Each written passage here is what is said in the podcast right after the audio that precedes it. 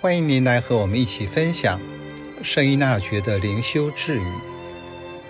二月三日，邪恶会栖身于宁静及祥和常在的家居，虽难以置信，但事实如此。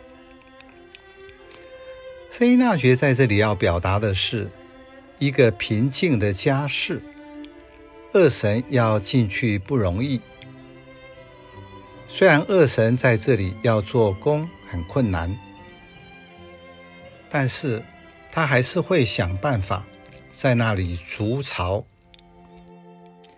耶稣在路加福音第十一章讲的比喻是：一个魔鬼从人身上出去后，走遍干旱之地，寻找一个安息之所，却没有找着，于是说。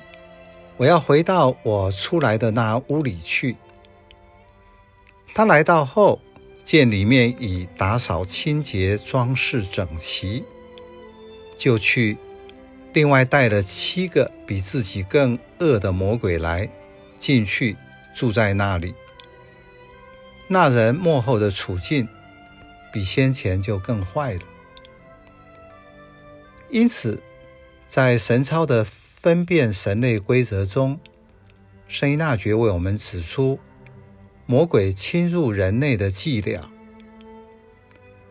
对于一位热心而且有灵修经验的人，他所使用的方法是，他会冒充善神，顺着热心灵魂的倾向进入人心，起先顺着灵魂的心境。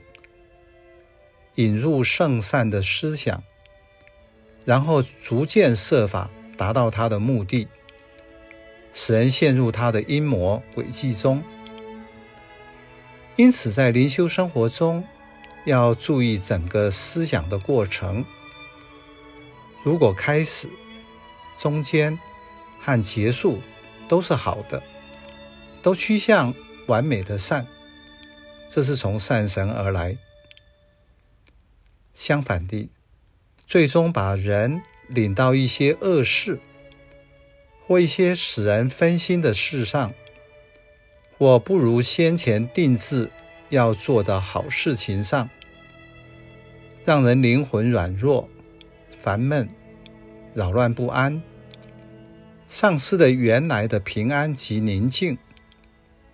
显然，这些已经如同上面的诠释，恶神。已经在里面做窝了，因此要在祈祷回顾中做觉察。它是从起初的意向或中间的过程中进入，并且我要用正确的方法铲除它。